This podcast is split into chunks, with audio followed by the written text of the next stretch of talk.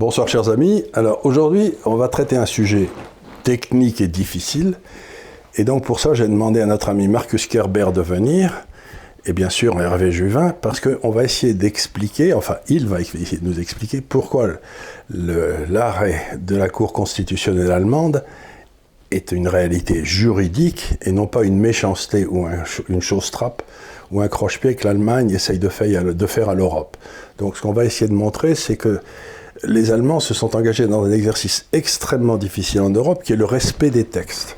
Alors qu'en réalité, on se voit bien un peu partout que les textes sont là pour être violés par la Commission européenne. Donc je voudrais, j'ai demandé à Marcus, qui a été la personne qui a déposé un certain nombre de recours en cours constitutionnel en Allemagne, de nous expliquer exactement le point de vue juridique de l'Allemagne. Marcus, la parole est à vous. Écoutez, euh, le point de vue juridique de l'Allemagne, c'est une terme, une notion très très large. Je peux essayer d'expliciter euh, à celles et ceux qui nous prêtent l'honneur de nous écouter ce qui est le motif essentiel de, cet arrêt. Et je situe cet arrêt du 5 juillet 2020 euh, dans un ensemble d'initiatives constitutionnalistes entamées en Allemagne pour endiguer euh, les abus de pouvoir euh, de la Commission, soit par euh, le traité de Lisbonne en 2008, soit par le sauvetage de l'euro, soit par l'union bancaire, soit par le programme OMT, celle-ci formulée fièrement par M. Draghi, et enfin le grand programme d'achat d'emprunts obligataires d'État, baptisé PSPP depuis 2000. Mais si je m'arrête, c'était formellement interdit par les traités, l'achat d'obligations d'État. Euh, c'est plus ambigu que cela. Euh, le traité, dans son article 123, interdit euh, la souscription d'obligations d'État sur le marché primaire. Mais l'astuce, c'est de les acheter sur le marché secondaire. un quart de jour après. voilà. Euh, un cas. Donc, dans une période, dans une blackout period qui devrait, selon la Cour de justice européenne, euh, permettre de, garantir que les conditions de marché ne sont pas faussées. Alors nous avons eu ce programme depuis 2015. Euh, ce programme a mené jusqu'au moment de l'arrêt un montant de plus de 2000 milliards, un volume de 2000 milliards d'obligations répartis entre les banques centrales, dont 20% détenus directement par la, euh, la Banque Centrale Européenne, avec une responsabilité financière entière. Puis, après tant d'arrêts euh, de la Cour de justice euh, constitutionnelle allemande, dans le style oui, mais, c'est-à-dire on avale une certaine mesure de la Commission, de la Banque centrale, mais on met un bémol dessus, notamment dans, euh, je dirais, ce, grand projet de l'union bancaire qui a donné tout le pouvoir de la supervision euh, à la Banque Centrale Européenne, à mon avis une décision néfaste, la Cour de justice constitutionnelle allemande a dit, à la lumière de ce que nous avons toujours dit, et en euh, eu, regard, eu égard au principe de la proportionnalité valable euh, en droit allemand et en droit européen, nous constatons que la Cour de justice européenne, dans son jugement euh, du 11 décembre 2018, a fortement négligé l'examen de cette proportionnalité, alors qu'il était d'une évidence palpable qu'on ne peut pas courir le risque d'acheter plus de 2000 euh, milliards d'emprunts obligataires d'État avec tous les risques que ça comporte pour le système euh, de l'euro, euh, sans réfléchir sur le caractère approprié euh, de, cette mesure pour mener l'inflation à un taux convenable. Alors, pendant toutes ces cinq années, le taux convenable d'inflation, qui était défini d'une façon discrétionnaire par la Banque Centrale Européenne à au-dessous, mais proche de 2%, n'a jamais été atteint. Bon, donc euh, même la Cour de justice euh, européenne aurait dû se pencher sur la question de la proportionnalité. Donc ça, c'était le reproche sévère fait par la Cour de justice euh, allemande en reprochant donc une omission méthodologique très grave. Alors que dans un, arrêt précédent concernant OMT, Outright Monetary Transaction, la Cour de, justice constitutionnelle allemande a encore consenti avec des conditions à ce programme-là, parce que le programme OMT n'a jamais été mis en, mis en vigueur. Il y a un deuxième volet de ce, cet arrêt qui, mérite d'être expliqué, c'est ce que vous avez évoqué à juste titre dans le contexte de l'article 123, c'est-à-dire l'interdiction totale de, financement, de la monétisation, de la dette. de la dette publique. Voilà. Alors, euh, euh, euh, l'arrêt de, la Cour de justice européenne dit, à condition que l'achat se fait à moins de 33% par émission, et la répartition suit la, la, clé des capitaux des banques centrales, c'est-à-dire à peu près 25% pour l'Allemagne, euh, la dette allemande pour l'Allemagne, 16% pour la France. Voilà, la dette détenue par la, Bundesbank. Euh, nous considérons toujours que ce n'est pas encore la, le financement, euh, la monétisation de la dette d'État. Alors, la, Cour de justice constitutionnelle, la Cour constitutionnelle a dit, écoutez, nous avons des interrogations là-dessus, mais l'erreur que nous constatons n'est pas une erreur tellement grave que nous, nous, croyons en mesure de, déjuger la Cour euh, de, Luxembourg. Alors, vous avez vu les vagues que ce jugement a. Alors là, j'aimerais vous poser une question. C'est une question qui me paraît importante, c'est que. Donc, si vous voulez, c'est la dernière possibilité pour la Cour constitutionnelle allemande de montrer qu'elle existe. Voilà. c'est la euh, question. Que, la Cour n'avalise pas tout au jour tout. Et moi aussi, j'étais surpris par les termes utilisés de la part d'un collège de, juges à l'égard d'un collège de juges à Luxembourg. Oui, parce que ce sont des termes relativement sévères. Euh, presque offensifs. Hein, c'est-à-dire un jugement euh, et des considérations méthodologiquement ne plus défendables. Je crois qu'il y a quelque chose qu'il faut porter à la connaissance de nos auditeurs. Euh, ce que Jürgen Habermas a appelé le patriotisme constitutionnel allemand. En France, on attribue euh, au général de Gaulle cette phrase en forme de lettre de mission à Jean Foyer, garde des Sceaux, d'abord la nation, ensuite l'État et après le droit. C'est impensable en Allemagne. Ah, en Allemagne, on ne peut pas toucher à l'ordre constitutionnel.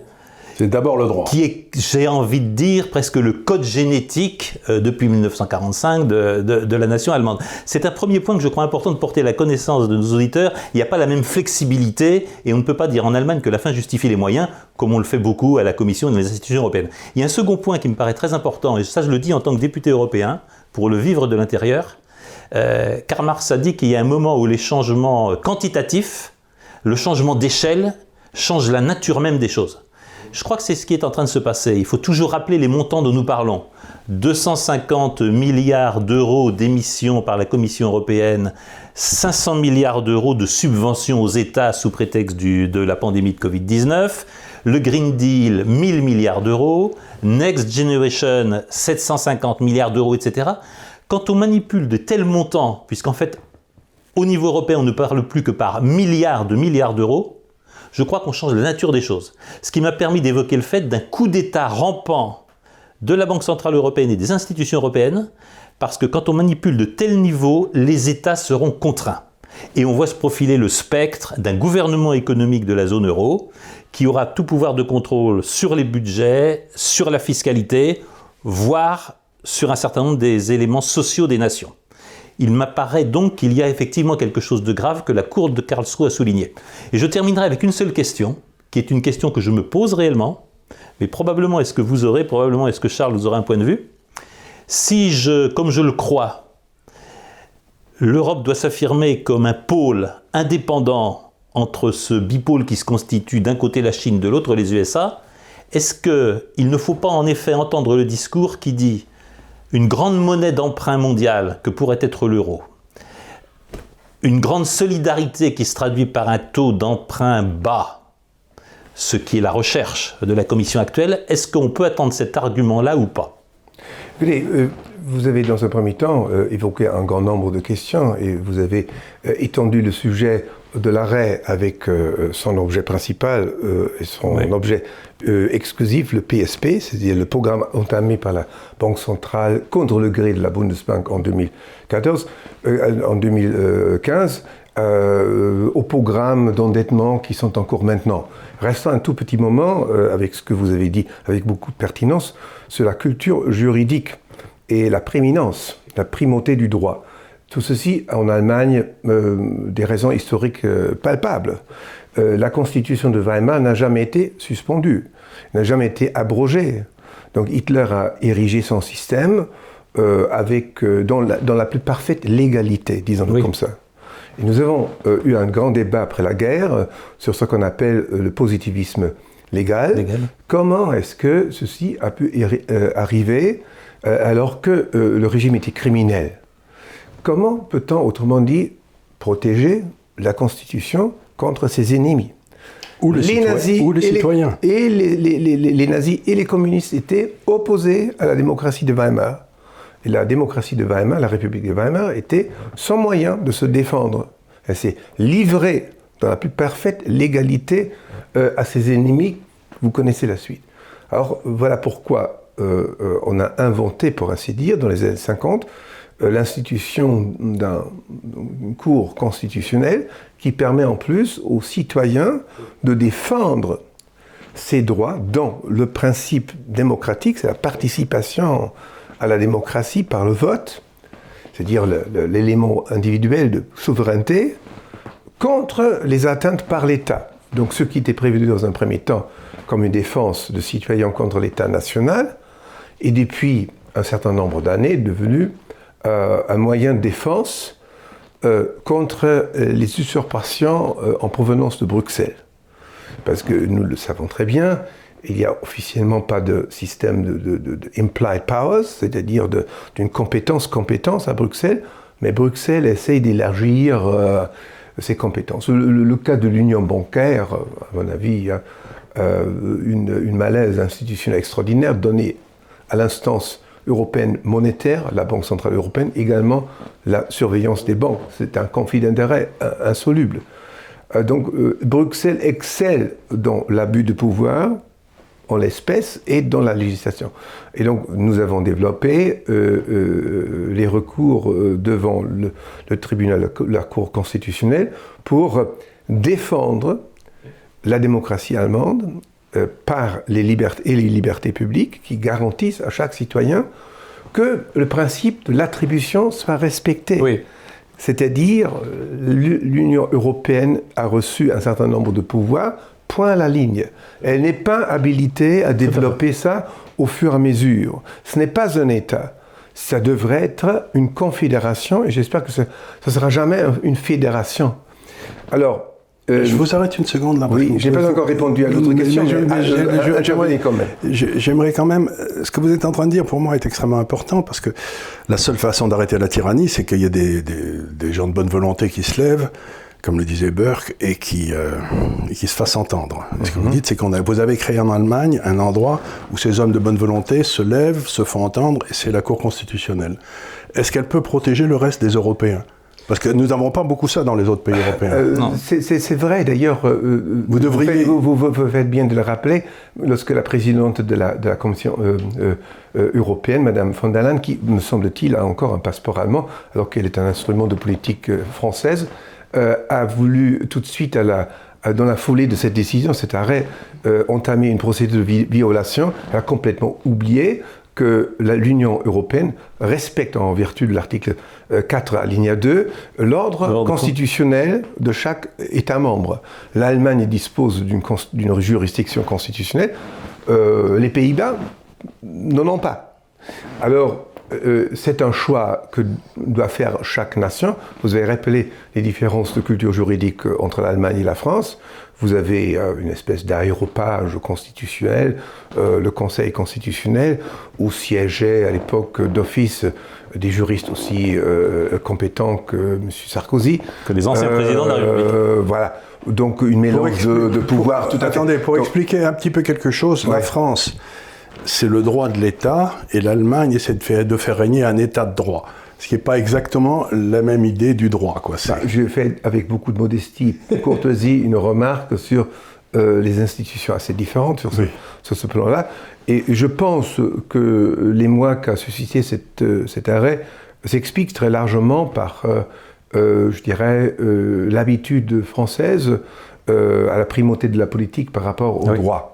Et nous le voyons encore très souvent euh, l'ingérence du pouvoir présidentiel euh, dans euh, la gestion de la justice. Des affaires judiciaires, nous en avons des exemples actuels. Voilà. Ceci est, sera presque impossible en Allemagne, ne serait-ce que du fait que la justice est décentralisée. Ce que vous avez dit, monsieur le député, sur l'émergence d'une monnaie source d'indépendance est, fort stimulant. Et en tant qu'Allemand qui reproche à l'Allemagne l'absence de stratégie, Hein, c'est grave, un pays de cette dimension, n'a pas de stratégie.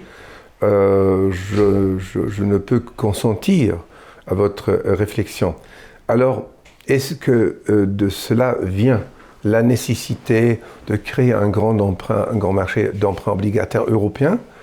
Euh, Je, m'interroge, parce que l'Europe n'est pas un État. Et la, la responsabilité financière présuppose toujours un État avec des propres ressources. Une monnaie suppose une souveraineté. voilà. Alors l'Europe, euh, l'Europe que nous avons est une confédération. Euh, euh, elle n'est pas souveraine, elle ne peut pas lever des impôts. et l'opération que vous avez évoquée, notamment cet emprunt obligataire de 750 milliards, pose beaucoup de problèmes juridiques, dépasse largement, est enfin un piège. On achète aux démocraties nationales leur pouvoir fiscaux, fiscal, en échange d'un chèque qu'on met euh, maintenant sur la table. Selon des mécanismes de corruption qu'on connaît bien dans les pays de l'Est notamment Je ne commente pas, euh, faux commentaires, Mais il, ne dit pas non non plus. Je dis, je dis simplement, euh, c'est un piège et à voir si les démocraties sont prêtes, en échange d'un chèque maintenant, de renoncer à, à long terme euh, à leurs prérogatives euh, démocratiques en matière d'impôts. Vous voulez dire que, c'est un plat de lentilles Parce que l'emprunt obligataire de 750 milliards, reporté dans le remboursement est reporté à partir de 2028, ne peut pas se financer du budget européen. Donc l'Union européenne doit trouver des propres ressources c'est-à-dire des impôts. on ne les appelle pas impôts, rassurez-vous, on les appelle taxes. Taxes, carbone, taxes sur les GAFAM, on va, on va taxer les... D'ailleurs, nous sommes, euh, nous sommes sur ce plan-là euh, critiques, et on n'est pas, pas les seuls. Euh, un homme avec un parcours aussi... aussi, je dirais, mélangé que, que, Alain Madelin a beaucoup critiqué euh, cette euh, façon de s'arroger des pouvoirs d'accession contre les méchants, contre les entreprises euh, GAFSA, contre l'émission de CO2, parce qu'il faut toujours trouver des méchants qu'on taxe, ne serait-ce que pour légitimer la taxation. Si on, Alors, si on taxait les politiciens, une, une, Union européenne qui taxe systématiquement sera à terme encore plus éloignée des citoyens qu'elle est déjà aujourd'hui. Mais en plus, si je peux me permettre, chaque fois dans l'histoire qu'une nouvelle entité s'est vue donner le droit de lever des impôts, ça commence tout petit, mais ça reste jamais tout petit. C'est-à-dire que ce qu'on est en train de nous promettre, c'est une, une, une, couche supérieure d'administration et d'impôts. Et donc, on a besoin d'une nouvelle couche d'administration et d'impôts en France, comme on a besoin d'un trou dans la tête. C'est parce qu'il nous manque les couches. Hein. et les impôts, on en a déjà. Euh, je, vous rappelle, Charles, la contribution euh, sociale généralisée en France. Hein. Qui était toute petite. Toute, toute petite, introduite par euh, Michel Rocard, en disant écoutez, une petite dose, une instillation de justice. De justice sociale. Non, elle est devenue une masse de redevances extraordinaire. oui, donc... Non, ça, je peux vous rassurer, le mécanisme, je le vois assez à l'œuvre. Euh, dans la commission du budget, dans la commission des affaires économiques, c'est que les nouvelles dépenses de l'Union européenne ne sont jamais financées par réallocation de dépenses anciennement prévues. Je vais vous donner un exemple qui court. Est-ce que c'est vraiment nécessaire de donner des centaines de millions d'euros à la Turquie? Est-ce que c'est vraiment nécessaire au titre de la préadhésion de donner des centaines de millions d'euros à l'Albanie et à la Macédoine du Nord? On peut penser que face aux difficultés de la pandémie, ça serait assez utile de réallouer ces budgets. Ah, il n'en est pas question. Euh, nouvelles dépenses, nouvelles recettes ou nouveaux emprunts. Euh, vous faites bien de, rappeler ce, le, contexte de, dépenses difficile à justifier. Euh, un ancien ami et camarade de l'ENA, Jacques Lauvergne, sous le pseudonyme de Didier Maudy, a fait un, livre tout à fait intéressant qui s'appelle le, rêve brisé, qui décrit la difficulté, pour le dire poliment, pour la Commission de, contrôler bien l'allocation de ces, ressources. Alors, euh, vous avez euh, interrogé l'utilité de ces versements à la Turquie. Euh, je, pourrais aussi bien mettre en doute les 10 millions que, reçoit le Collège de l'Europe à Bruges et tous les, think tanks bruxellois qui sont arrosés par, par, la Commission pour répéter comme des perroquets euh, comme sur un disque. Les éléments le, de langage. Le, le, voilà. Comment, comment, on peut toucher un peu d'argent Comment peut l'Institut des libertés peut toucher un peu d'argent de la Commission L'Institut des libertés ne devrait pas toucher de l'argent de la Commission. Ça serait un péché. Marcus ah Kerber, bon, ce, qui est, ce, qui est, plus grave et que j'ai vu quelques fois à l'œuvre, notamment dans un certain nombre de, de, des anciens pays de l'Est, c'est le fait qu'on a acheté les démocraties. Euh, les fonds structurels européens, les fonds donnés au titre de la préadhésion, on a fait consentir des pays à des décisions, et notamment à la liquidation des industries locales, auxquelles l'opinion publique n'aurait certainement pas consenti. Le suffrage universel n'aurait pas consenti, mais la masse ou la pluie d'euros qui tombe sur un pays a anesthésié les consciences. Et ça, c'est un mécanisme de corruption institutionnelle que je vois à l'œuvre de manière extrêmement régulière. Vous, vous avez raison de, soulever ce problème. Euh, je ne vais pas m'étendre sur les détails parce qu'on entrerait dans un débat euh, de, de technicien, de, très technicien. Mais encore une fois, tout est dans ce livre intéressant de euh, Jacques Lauvergne auquel je rends solennellement euh, hommage parce qu'il nous a quittés déjà il y a euh, une année et demie. Euh, c'est un système presque totalitaire où la main gauche ne voit plus ce que fait la main droite et où une institution que la Cour des comptes européen euh, doit se résigner devant euh, un chaos administratif. Et c'est comme ça pourquoi? Parce que une administration centrale à Bruxelles euh, ne peut pas savoir combien d'autoroutes euh, nécessite la Pologne.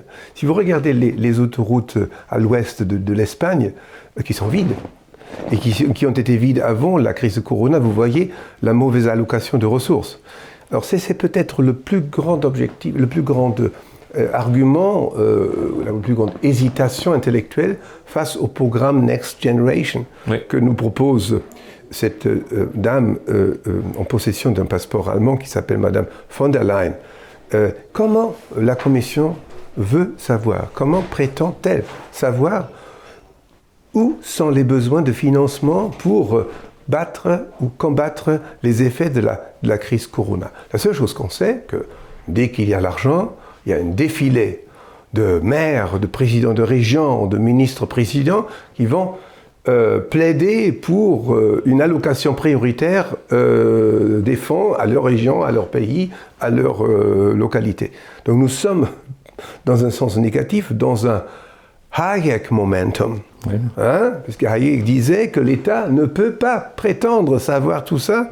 Personne on, ne peut. On, on, personne on est dans la logique ça. inversée, Marcus Kerber. Ce qui, ceux qui savent, c'est au niveau local. Ceux qui savent, ce sont les collectivités territoriales. C'est euh, de là que devraient remonter les choses. Or, en fait, tout tombe d'en haut, la manne céleste que sont les euros tombe, euh, et je le vois beaucoup sans aucune connaissance de la géographie, de l'histoire, et sans aucune préoccupation, à vrai dire, des besoins réels. Euh, je, je, je, verse un tout petit peu d'eau dans votre vin. Euh, c'est vrai, euh, la, une technostructure à, à, Bruxelles ne peut pas savoir combien faut-il verser pour rénover les, la canalisation d'eau à Naples, ça c'est clair. Mais si vous regardez un petit peu le marasme des élus locaux, c'est pas toujours mieux. Et, et, et leur préférence oui. pour les piscines ou pour les parcs, pour se faire élire, on peut, oui. on peut, on peut s'interroger. La seule chose qui nous protège contre cela, c'est les limites de dépenses. Les limites. Et les ressources publiques doivent être limitées. Mais est-ce que c'est parce qu'on est en train de faire sauter partout avec la Banque Centrale Européenne qui, qui découvre de l'argent qui n'existait pas et qui en crée partout? Est-ce que, est que, est que toutes les limites sont pas en train d'être enfoncées? Alors la, la, la, Banque Centrale Européenne Euh, C'est fou ce qu'ils dépensent. euh, Je sais pas d'où vient l'argent. là- elle dépense pas, elle crée de l'argent. C'est ça Et elle achète à des prix qui ne sont pas des prix de marché, des emprunts obligataires qu'on aura du mal à placer ainsi sur le marché. Bien sûr. Euh, dans son nouveau programme, le programme euh, Pandemic Emergency Program, Purchase Program, le PEP, elle devient de, de la clé de capital. Euh, elle dépasse les 33% encore respectés dans le, le PSPP. Euh, et euh, elle a très largement élargi le nombre de, de valeurs mobilières. S'y ajoute un autre élément qui échappe au public, parce que c'est très technique. C'est ce qu'on appelle le qualitative easing. C'est-à-dire non seulement l'achat d'énormes quantités de valeurs mobilières, de des- à des prix, c'est-à-dire des, des- Oui. des- un niveau d'intérêt euh, difficilement compatible avec le marché, mais le qualitative easing, c'est-à-dire euh, la, la banque a défini éligible d'achat par les banques euh, des valeurs mobilières d'un niveau de notation tout à fait affaibli. Presque des junk bonds. tout on avait demandé jusqu'à présent toujours single B. Oui.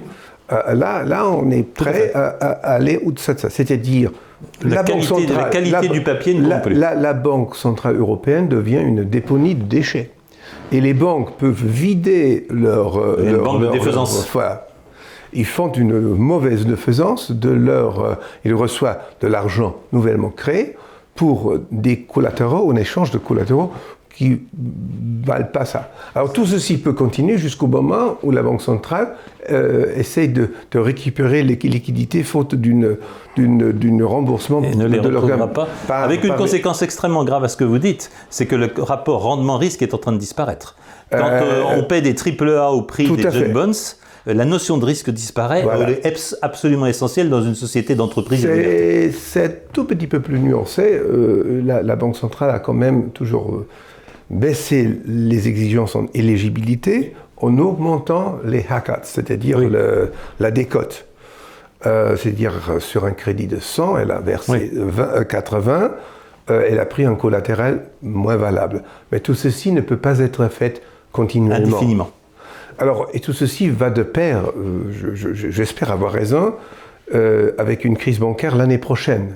Parce que tous les malaises au sein des entreprises que nous vivons actuellement, soit euh, du petit bistrot à côté, soit euh, d'un artisan, vont se transformer à terme à des euh, non-performing loans.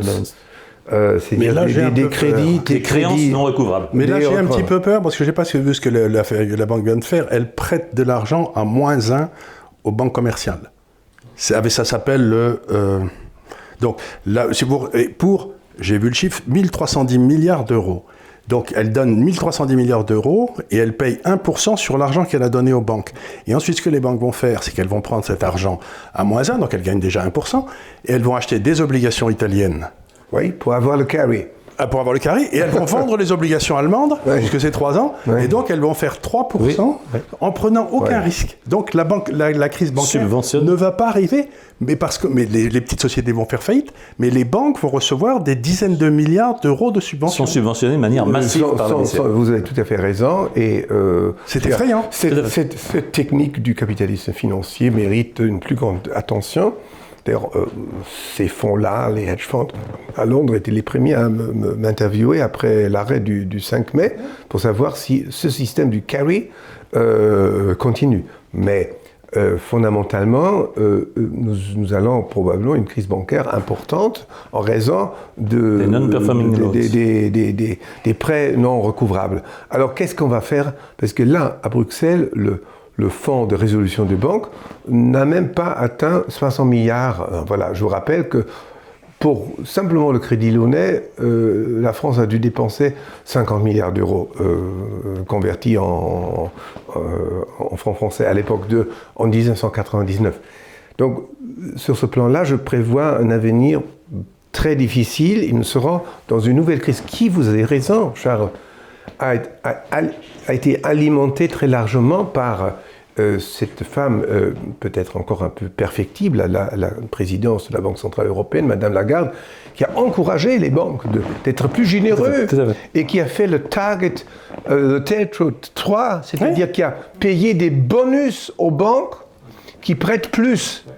C'est-à-dire qui le sentiment de la fuite en avant et de la sortie de toutes les limites. Qui paye les banques, qui paye à celles des banques des bonus qui négligent le risque. Tout à fait. tout à fait. Mais c'est tout à fait. à ce que j'évoquais, la négation de la notion on revient, On revient à notre cher. Qui est à la base même de nos économies. On revient à ce que disait notre cher président Pompidou. Quand les bornes sont dépassées, il n'y a plus de limites. C'est-à-dire qu'ils font tellement de trucs qui sont complètement irréguliers, complètement fous, complètement que essayer de réfléchir de façon rationnelle à une... Comment voulez-vous faire une politique d'investissement rationnelle dans un asile de fous? Vous voyez ce que je veux dire? C'est le, le, le, drame auquel des gens comme moi qui essayons de conseiller des gens sur ce qu'ils doivent faire se heurtent. C'est-à-dire, à partir du moment où la Banque centrale a pris comme mission de détruire la monnaie, comment voulez-vous donner une valeur aux choses? Puisque la monnaie, c'est l'outil qui sert à, la, à, la, à mesurer la valeur. Donc, vous avez parfaitement raison, mais s'y ajoute encore un élément, euh, juste après l'arrêt du 5 mai, qui étaient les plus grands promoteurs d'un Let's go on with all that, c'était l'establishment financier, parce que l'establishment financier est sous la tutelle de la Banque Centrale Européenne. il y a au sein des banques des gens qui pensent à long terme et qui disent ce système de free money ne peut pas continuer comme ça éternellement. Mais ils n'osent pas le dire, parce que vous imaginez un président de la Deutsche Bank qui articule une telle, euh, telle critique, il aura le lendemain matin euh, une petite visite de la Banque Centrale euh, Européenne en tant que supervision Superviseur, mais bien sûr. Donc, alors, c'est pourquoi, pourquoi, Charles, je ne suis pas d'accord avec votre comparaison. C'est pas une maison de fous. Je crois que les comparaisons les plus justes, c'est une religion. Il y a des articles de foi, il y a le dogme, tout ce qui contribue à consolider l'Union européenne, tout ce qui contribue à faire durer, à renforcer l'euro est bon, tout ce qui est critique est mauvais. Je pense que nous sommes sur des articles de foi et c'est de nature religieuse. Mais j'ai pense pas que ce soit des fous. Mais j'ai connu ça dans ma vie déjà. Ce sont des religieux et des fanatiques. Je sais, mais j'ai connu ça déjà, si vous voulez, avec l'Union soviétique et les communistes. Il y avait toute une série de gars, mais ça n'empêche que ça a sauté. Je veux dire, c'est pas parce que les gens y croient que ça va durer. Lorsqu'un régime va vers son fin, sa fin, euh, les tendances totalitaires, euh, nous le connaissons en Allemagne, hein. et les effets sont désastreux. Euh, bah, pour raisonner un peu en, histoire militaire, au plus tard, en été 44, la guerre, la deuxième guerre mondiale était terminée pour l'Allemagne. Oui, tout à fait. Militairement, tout militaire responsable aurait dû dire on arrête. On arrête. ça suffit. De, juillet 44 jusqu'au mai 45, euh, sont tombés plus de soldats allemands, pour ne pas parler des autres soldats, qu'entre 39 et, 44. Euh, parce que euh, un tel système est dans un dilemme de prisonnier. Et ben alors, sans vouloir comparer les régimes, je, pense en effet, c'est les ceux qui ont promu l'euro, qui sont l'initiateur de l'euro, dont des économistes aussi perfectibles que Madame Lagarde, c'est-à-dire des non-économistes au fond, hein, qui, qui, ont, vous le dites, une, une foi une conviction politique et pense que la, politique, la politique prime tout. Et tout est une question de, communication. Ces gens-là défendent ce système parce qu'ils défendent leur pouvoir. Et malheureusement, ce n'est que euh, une catastrophe euh, qui, peut, qui peut les chasser du pouvoir. Vous savez, euh, un troupeau de moutons en marche n'est pas arrêté sauf que par le précipice. Tout à fait. Oui, ce qui est très grave au niveau européen, mais on assiste à cela dans d'autres catégories du débat politique, euh, c'est euh, la confusion entre la morale et la politique, qui fait que vous détenez le bien, ceux qui s'opposent à vous sont le mal, ce qui fait par exemple qu'on peut nier les résultats d'un référendum ou d'ailleurs d'une élection au suffrage universel, tout simplement si les électeurs ont mal voté, ils n'ont qu'à revoter, ou on n'a qu'à faire adopter une décision inverse à la leur. Ça, on le voit à l'œuvre, et je pense que c'est une perversion extrêmement grave du jeu démocratique. Le, le, moralisme politique. L'appropriation du bien. Le, le, moralisme, du bien, le, moralisme euh, politique a été repéré par euh, un théoricien politique et philosophe Hermann Lübbe euh, dans, un, dans un essai déjà dans les années 80 et euh, il, il, explique ce que c'est par un discours de Heinrich Himmler en 1944 à Posen. Lorsque Himmler disait à ces gens de SS, Vous, vous faites une grande chose, une chose nécessaire. C'est la chose la plus morale que vous faites. Il s'est mis du côté de la licence. Alors, et le, le, développe ainsi sa théorie. Les forces les plus totalitaires essayent d'épouser la décence. Et il faut se, présente comme moral. il faut se méfier le bien et s'approprie le bien. Il faut se méfier de gens qui disent avoir le monopole du bien. Est-ce qu'il faut poser le but et puis on va peut-être euh, s'arrêter, mais ce que j'essaie de demander, c'est ça. Est-ce que dans ce que vous me dites toutes je les vous demande pardon. De mais non, c'était parfait, c'était très intéressant. Ah, la, la question que je me pose, c'est celle-là. Est-ce que les gens qui se réclament de la morale et qui condamnent leurs adversaires, est-ce qu'on peut dire tous toujours qu'ils ont des tendances totalitaires? Est-ce que ne pas respecter l'adversaire est une preuve de totalitarisme? Écoutez, je pense dans le cas de la, Banque Centrale Européenne, c'est déjà le cas. Il y a par exemple des conférences, des conférences ouvertes à des, scientifiques, des universitaires. Alors, euh, on essaye de faire la bonne sélection pour n'avoir que quelques oppositions, oppositions de majesté, hein, quelques représentants de l'opposition. Et celles et ceux, ben, on leur dit, écoutez, vous ne faites pas trop de questions bêtes il y a une conférence qui s'appelle euh, la conférence des observateurs de, de, la Banque centrale. Euh, celles et ceux qui posent des questions doivent être préalablement être habilités. Ils posent des questions comme les journalistes lors des conférences de presse de Madame Lagarde. Euh, rarement des questions vraiment libres. Gênantes. Alors, ça montre à quel point intellectuellement la Banque centrale européenne est, devenue euh, une méga structure qui d'ailleurs fonctionne très bien en cohabitation avec le Financial Times. Ces milieux-là la, soutiennent. Un journaliste représentant à Francfort, M. Martin Arnold, euh, n'a pas honte euh, à appeler, à adresser une question à Mme Lagarde en, l'appelant Christine. Hein, c'est-à-dire, si on est tellement proche de ses sources, on confond parfois les frontières. Donc le, la, Banque Centrale Européenne contamine l'économie. Et les économistes, les jeunes économistes qui ne suivent pas euh, sa tendance, euh, ont beaucoup de mal. Ne sont pas invités. Hein c'est-à-dire, ils cassent des carrières. Ils cassent des carrières. Ils, interviennent au niveau de, l'association des analystes financiers en disant, écoutez, dans votre commission, euh, il y a un dénommé Kerber, il vaudrait euh, le retirer si votre commission euh, veut assurer son rayonnement. Voilà. C'est. Bon, on, est, dans l'inverse du pluralisme démocratique, qui suppose que je ne partage pas votre point de vue, je le respecte et je vous laisse vous exprimer. on est exactement dans l'inverse. Toute, toute, tentative, toute ambition euh, de la Banque Centrale Européenne d'expliquer, d'être transparente, est est, un, fausse manœuvre.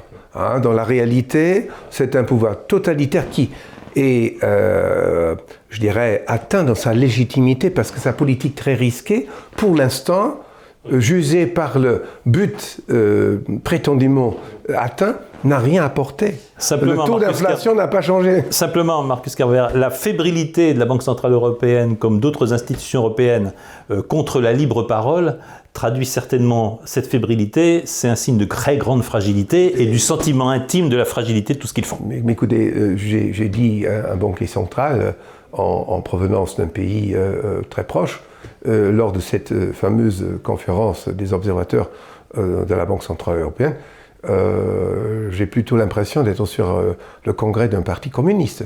Hein, donc tel est le pluralisme. C'est-à-dire, Draghi fait son discours, tout le monde applaudit, puis il y a quelques questions soigneusement préparées, il répond formellement euh, sur la base de, de, textes euh, fabriqués. D'ailleurs, euh, un, journaliste français de, l'agence France Presse a eu le mérite de poser une question à Madame Lagarde en disant Madame la Présidente, je vous répondre toujours en lisant des textes et vous lisez comme réponse trois fois le même texte et vous regardez le papier tout le temps. Voilà, donc euh, c'est enfin une question libre. un journaliste libre, et je, me suis félicité que c'est un journaliste français qui, lui pose la question. Alors je vais en bon anglais en plus. Je vais, poser je vais donc terminer cette réunion, mais euh, je, je, trouve très intéressante. Togliatti, vous savez, le vieux communiste italien, il disait Je suis pour le pluralisme à condition que tous les gens partagent mon avis. Ben, je crois que c'est à un peu petit près la situation des près la institutions situation, européennes. la situation des institutions européennes. On est heureux de voir que le, le Parti communiste italien a pris le contrôle à Bruxelles. Quoi. Écoutez, Merci. Merci. merci, merci infiniment.